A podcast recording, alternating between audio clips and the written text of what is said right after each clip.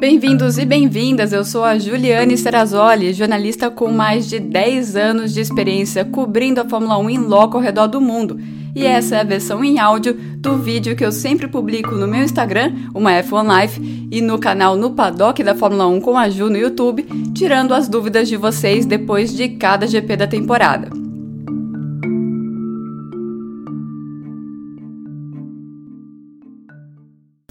Tava com cara de passeio da Ferrari no domingão em Mônaco, mas quem levou foi Sérgio Pérez com a Red Bull. Pérez melhor do que o Max Verstappen por todo o final de semana e o prejuízo da Ferrari foi tão grande que o Charles chegou atrás do Verstappen, mesmo tendo largado na pole. Esse é o Ju Responde do GP de Mônaco. Bem-vindos ao meu humilde uh, kitnet em que eu fico hospedada para o GP de Mônaco. Vou responder as perguntas que vocês mandaram lá no meu Instagram, MyF1Life, sempre no domingo depois das corridas. Eu abro uma caixinha de perguntas, vocês fiquem à vontade para mandar e as que mais se repetem eu respondo por aqui. Uma pergunta que se repetiu muito foi sobre o Drogovic, se o pessoal da Fórmula 1 está de olho nele. Aí eu recomendo vocês darem uma olhada no meu vídeo do GP da Espanha, que eu já falei sobre ele. Com certeza vou voltar a falar sobre Felipe no futuro. É, outra pergunta que se repetiu muito é quanto à saída do box do Max e do Checo, eles não deveriam ser punidos? Bom, a regra que a gente lembrava é que se tocasse qualquer parte do pneu na linha que entra ou que sai do pit lane, é punição na certa, não tem nenhuma discussão. E eles fizeram isso, os dois pilotos fizeram isso e não levaram punição. O que, que aconteceu? Mudou a regra. A regra agora é que o pneu tem que passar totalmente da linha. Isso é considerado cruzar a linha, é efetivamente o pneu cruzar a linha e ir para o outro lado. Pode ser qualquer um dos pneus, mas precisa cruzar e isso não aconteceu com nenhum dos pilotos da Red Bull. Para aumentar a confusão, essa regra mudou no Código Desportivo da FIA, mas o pessoal da direção de prova da Fórmula 1, quando foi fazer as anotações da direção de prova, na qual esse ponto é levantado, eles só copiaram e colaram, deram um Ctrl C, Ctrl V nas regras do ano passado, não perceberam que tinha mudado e aí criou toda a confusão que demorou horas para ser resolvido. Foi resolvido com o bom senso de que a regra que realmente vale, a regra, a regra que está acima é a, o regulamento o, o, código desportivo da FIA. Teve gente que falou que teve a ver com a condição de pista, mas não. Isso foi usado, esse argumento foi usado com o Lando Norris no ano passado, mas o, o Lando estava uma chuva muito forte eh, na Rússia e ele estava com pneu slick, então isso é force majeure, né, que é quando essa regra acaba não, não valendo. Isso tem um, um caso com o Hamilton também, mais antigo, que foi isso. Nesse caso, não é. Nesse caso aqui, a regra realmente mudou, porque, até porque naquela hora nem chovendo estava. Mais uma atrapalhada da Ferrari. Qual foi a causa? Vamos lá. Começa a corrida e não estava mais chovendo. Né? Os dois pilotos da Ferrari perceberam que o, o melhor caminho, eles entenderam que o melhor caminho seria ir com o pneu de chuva mais forte e trocar direto para o pneu de pista seca. Com isso, você economiza uma parada.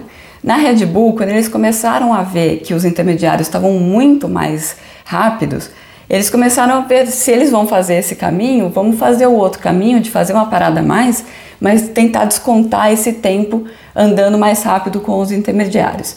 Então eles chamaram o Pérez e a Ferrari ficou numa sinuca de bico, porque eles tinham que ou responder o Pérez ou continuar no que os pilotos estavam falando que eles iam fazer. E aí eles chamaram o Sainz para entrar, decidiram é, responder, que era a coisa mais segura a fazer, né? Se eles respondessem na volta seguinte, eles manteriam o, o, o 1-2, né? O primeiro e o segundo lugar. Primeiro respondendo com o Sainz, Uh, primeiro respondendo com o Leclerc e depois com o Sainz, uh, correndo o risco de perder a posição com o Sainz, mas é assim que geralmente as equipes fazem, né? Quando está com as duas primeiras colocações da, da prova. O Sainz falou: Eu não entro. O Leclerc falou: Eu prefiro não entrar, mas logo depois ele foi chamado e acatou o pedido da equipe. Nesse momento, nesse, nesse chama, não chama, vamos ficar na pista, não vamos, Foram duas voltas que o Pérez fez com o pneu intermediário e aí ele passou o Leclerc. O Sainz continuou lá batendo o pé, falando que ia direto para o pneu, uh, pneu de pista seca e ele fez essa estratégia. É, muito provavelmente ele teria vencido. Essa era, era a melhor estratégia mesmo. E ele, os números mostram que ele teria vencido a corrida, ou pelo menos naquele momento teria ficado na frente na corrida, porque ele só não é, ficou com a liderança depois que o Pérez fez a segunda parada dele, porque ele perdeu mais de 3 segundos atrás do Nicolas Latifi, quando ele saiu atrás do Latifi, o Latifi mesmo recebendo bandeira azul, não abriu para ele passar. Foi esse o momento ali que o Sainz perdeu a corrida. Com o Leclerc você tem dois erros, né? Tem esse para não para no começo e depois nessa segunda parte, quando eles decidiram que eles iam parar o Sainz e o Leclerc na mesma volta, eles estavam mais distantes um do, do outro. Mas o intermediário do Leclerc era tão melhor que ele chegou bem perto do Sainz quando era na, na, parte final da volta. Por isso que teve aquela mensagem confusa lá, é, box, box, box, depois stay out, stay out, stay out, né? Fica na pista. E o Leclerc contou pra gente que isso aconteceu na, duas curvas antes e ele não teve tempo de, de reagir e acabou entrando no box e perdeu tempo ali também e por conta disso perdeu a posição para o Max Verstappen. Então tudo deu um pouco errado para a estratégia da Ferrari, mas no caso do Sainz muito provavelmente ele teria vencido a corrida se não fosse o Nicolas Latifi. Partindo para a próxima pergunta aqui sobre a Fórmula 1 correr na chuva, né? Por que, que a Fórmula 1 já não determina o fim das corridas na chuva? Seria mais honesto com os espectadores. Bom, em Imola deu para correr na chuva, né? Vamos falar de uma coisa específica que aconteceu nesse final de semana. Quando a gente saiu do grid, não estava chovendo muito, com certeza daria para largar. Mas o que a FIA estava vendo era uma tempestade que estava chegando muito próxima e eles não queriam fazer a volta de apresentação e aí cai o dilúvio no meio da volta de apresentação e está todo mundo com pneu intermediário ou na, na, primeira volta da corrida. Então por isso eles decidiram uh, atrasar a largada. Depois aconteceu um outro problema. A uh, aqueles painéis eletrônicos que ficam dentro da pista, né, mostrando o que está acontecendo para os pilotos, eles e também o painel da largada, eles ficaram sem energia. Teve gente perguntando: Mônaco, ficou sem energia? Não, estava tudo funcionando no paddock. Foi simplesmente esse o sistema da FIA, só o sistema mais importante que eles não conseguiam fazer a largada sem ele, obviamente. Então, por isso que demorou tanto tempo. Eles não estavam esperando a chuva passar, porque deu aquele aguaceiro que a meteorologia estava mostrando que ia cair e depois parou. Não foi por isso que demorou tanto, foi por esse problema de queda de energia. Mas uma coisa sobre a Fórmula 1 e chuva, porque esse não é um caso isolado, né? Tem uma questão que os pilotos falam mais em off do que em on, que é a questão dos pneus da Pirelli. Se a gente for lembrar das últimas corridas, os últimos dilúvios que a gente teve e correndo na chuva, você pensa em aquela corrida do, do Japão que o Felipe Massa lembrou durante a transmissão, uh, próprio Mônaco em 2008, é uma era pré-Pirelli. Tem um problema no pneu de chuva da Pirelli, não é de escoamento de água, mas é de temperatura. O pneu custa para pegar na temperatura e depois ele superaquece e os pilotos reclamam bastante. Inclusive o Pérez, o Pérez não, o Vettel falou assim, é, não é muito bom correr na chuva com esses pneus, mas ele não, eles não falam muito em, em on, né, com, na frente do microfone, mas existe essa questão. E é claro, uma série de questões de segurança. A última morte na Fórmula 1 aconteceu na chuva, então isso sempre fica na cabeça de todo mundo. A próxima pergunta é raro acontecer no Ju Responde, mas dessa vez muita gente perguntou sobre o vencedor da prova.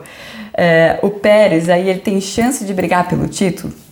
Bom, primeiro vamos falar sobre esse final de semana dele. O Pérez sempre andou bem em Mônaco e nesse final de semana o Max Verstappen não estava se entendendo com a frente do carro. Ele gostou do jeito que o carro estava na primeira sessão de treinos livres, mudou para o segundo, tentando um, um caminho diferente. Não deu certo. Quando mudou de volta, a pista tinha mudado e o carro não respondeu da mesma maneira. E ele ficou meio perdido no acerto do carro. Enquanto o Pérez estava bem, estava confiante e foi bem durante todo esse final de semana. E foi bom para ele ter esse final de semana tão bom e principalmente numa pista de piloto, né, como é Mônaco, depois da semana passada, né, que é dá politicamente para ele mais voz para na próxima vez falar, eu não vou ficar deixando o Max uh, passar, eu não estou tão atrás assim do campeonato. O, por outro lado, todas as outras vezes ele tem andado sempre atrás do Max. Se ele quer lutar pelo campeonato, ele tem que fazer mais Mônacos para aí a gente colocar ele na disputa pelo campeonato. Mas eu acho um pouco cedo de falar sobre quem está na disputa, quem não está, porque todos os pilotos perderam muitos pontos nessas primeiras corridas, né? E, e tá legal assim, que agora tá todo mundo meio juntinho. Vamos ver como acontece, como, como as coisas vão uh, no decorrer do campeonato. Uh, pergunta sobre a Haas. É estranho ver acidentes com a Haas Patino ao meio, é a terceira vez já. Na verdade, não. Agora é para os carros partirem não ao meio, como não tem acontecido, não é ao meio, né? É o trem traseiro que se solta. E isso foi algo que entrou nas regras desse ano, né? Uma maneira de fazer com que se solte com mais facilidade, justamente pelo que aconteceu no primeiro desses acidentes, que foi com o Romain Grosjean no GP é, foi do o GP do Bahrein mesmo, de 2020. Naquele lá foi no meio mesmo, né? Foi no meio da unidade de potência. É claro que aquilo não é para acontecer, porque você expõe o, o, tanque de combustível, as baterias, é, naquela parte não é para dividir. Mas eles perceberam nos estudos daquele acidente que o fato do carro ter se partido ao meio acabou ajudando na dissipação da energia do, do choque e acabou ajudando, entre outros fatores, a salvar a vida do Grosjean. E por conta daquele acidente, eles mudaram o projeto do carro de 2022 para que ele se solte com mais facilidade, mas repito, não no meio, mas sim o trem traseiro. Então é para acontecer isso, e isso está acontecendo mais com a Haas porque o Mick Schumacher está testando essa regra, né? Tendo umas pancadas fortes em circuitos de rua em que essa energia é, tem que ser dissipada de alguma maneira, e por isso que a traseira acaba se soltando. Aliás, falando no Mick, eu encontrei a Sabine Kem, que é a, a empresária dele, era empresária do, do Michael também, e eu falei, ah, Sabine, ele tá bem? Então, não, ele tá bem, mas isso não é bom, isso não é nada bom. Eu estava realmente muito decepcionada. Ele tá ficando na, na Haas, mas pelo contrato que prende ele a Ferrari e por conta disso prende ele a, a Haas. Mas a Haas não está nada satisfeita com é, essas batidas e com os erros do Mick Schumacher. É, por que o Alonso não ajudou o Ocon e segurou o pelotão?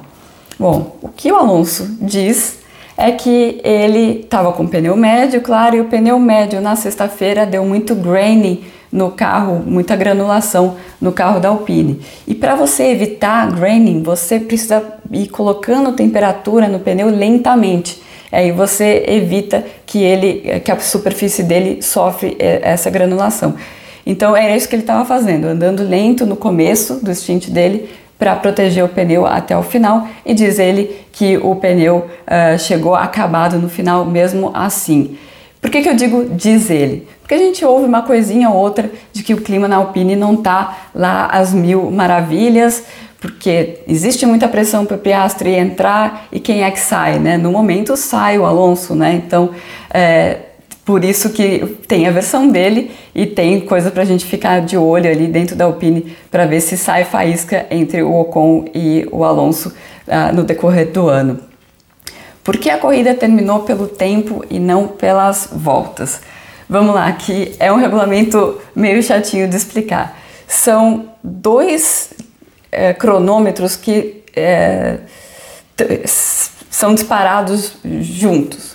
Um é um cronômetro de 3 horas. Esse cronômetro de 3 horas, que foi o que provocou o fim da corrida antes de se completar o número de voltas nesse GP de Mônaco, funciona assim é para largar às 3 horas da tarde, como era aqui em Mônaco. Esse cronômetro se inicia às 3 horas da tarde e ele vai até às 6 horas da tarde. De algum jeito, bandeira vermelha, largada que demora para acontecer, isso não importa. A corrida tem que acabar às 6 horas da tarde no horário local. Esse, esse é um cronômetro. E aí tem o outro que é aquele que é mais famoso de duas horas. Né? Aquele de duas horas, ele não é acionado quando a gente não tem um procedimento de largada, como foi que aconteceu, então precisa estar ou e também ele também para na bandeira vermelha. Então, para esse cronômetro de duas horas está disparado, é preciso ou tá com bandeira verde ou tá com safety car. Então, essa corrida ela não bateu nas duas horas, mas bateu naquele outro regulamento de três horas. Se não me engano, é a primeira vez que isso acontece. Era quatro horas e baixou para três o ano passado, por isso que teve muita gente que não tinha ouvido falar nesse regulamento. E finalizando, a pergunta se é verdade que esse foi o último GP de Mônaco. Vou explicar um pouco a situação que a Fórmula 1 tá. Né? A Fórmula 1 tá numa situação muito boa em relação ao calendário. Então, a, a, o ano que vem o Qatar vai entrar, eu anotei aqui porque é tanto, tanta corrida que eu, esque, eu pensei que ia esquecer. Las Vegas vai entrar, China talvez volte e a, a Rússia sai. Né? A África do Sul se fala que vai entrar em 2023. E aí o calendário já está inchado. E aí a Fórmula 1 bate na porta das provas que ou pagam muito pouco, ou têm difícil acesso, ou estão chorando descontinho para renovar o, o, o contrato. Fala, olha, tem gente querendo pagar mais aí, o calendário já está cheio, ou vocês melhoram a proposta de vocês, ou vocês vão sair do calendário. Então, essa é a situação da Bélgica, essa é a situação da França e também é a situação de Mônaco. Como é o esquema todo especial do GP de Mônaco? Eles não pagam uma taxa de é, o racing fee que eles chamam, que é a taxa anual para receber a prova. Tá, é, essa taxa é de mais de 20 milhões e vai sem limite, é, dependendo da corrida, né? Claro que a Arábia Saudita, por exemplo, paga muito mais do que isso. No caso de Mônaco, eles não pagam diretamente isso, mas vai uma graninha para a Fórmula 1 que vem de uma taxa que as pessoas pobres e humildes que colocam os seus barcos lá na Marina de Mônaco têm que pagar para o governo. Então você paga pelo estacionamento na Marina ali durante o GP para o governo e o governo repassa parte disso para a Fórmula 1. Mas isso não chega nos 20 milhões, não chega perto dos 20 milhões que outras provas europeias pagam e provas fora da Europa pagam mais do que isso. Esse é um ponto. A Fórmula 1 também não pode comercializar a maioria das placas de publicidade ao entorno do, do, circuito, ao contrário do que acontece nas outras corridas. E tem a questão da transmissão também, né? A transmissão é feita pela ACM, o Automóvel Clube de Mônaco. Então essas são as condições especiais e a Fórmula 1 quer acabar com essas condições especiais, pegar a transmissão, pegar as placas de publicidade e fazer Mônaco pagar efetivamente um FII uh, maior do que eles têm pago. E outra coisa, a Fórmula 1 quer que a, a pista mude um pouquinho. A modificação que eles propuseram é a seguinte: tira a chicane depois do túnel. Aquela rua ali, o que a gente vê é só é uma rua, é, é uma avenida com, com duas mãos né? Mas o que a gente vê, o que a Fórmula 1 usa é só uma parte. Aí tem um canteiro e uma outra parte. A ideia é tirar esse canteiro, cortar essas árvores e alargar aquele trecho da pista. Com isso, você também muda a, a, a tabacaria, a curva da tabacaria mais na frente, né? Senão, se continuasse do jeito que está, ia ficar super perigoso a tabacaria. Mas seria mudado lá na frente também. E esse seria um ponto de ultrapassagem com a pista mais larga e uma curva diferente lá na frente. Mônaco resiste porque essas árvores que teriam que ser cortadas são históricas e mais o, o que a Fórmula 1 diz é que o governo de Mônaco, o príncipe de Mônaco, quer que a corrida continue. Então tá nesse pé. Eles estão pedindo que várias coisas mudem em Mônaco e estão vendo é, se o governo aceita essas mudanças ou não. Então, esse foi o Ju Responde do GP de Mônaco. Acho que ficou mais longo que os outros, mas vocês tinham várias dúvidas bastante diferentes. Espero ter resolvido todas elas e eu volto depois do GP de Baku com mais. Até mais. Gostou dessa edição do Ju Responde? Bom, para acompanhar todo o meu material, participar de lives exclusivas e ainda ganhar prêmios, faça parte do projeto do Catarse, o Nupadoc da Fórmula 1 com a Ju, que inclusive tem o seu podcast exclusivo com convidados especiais. Para saber mais, acesse o www.catarse.me barra Nupadoc.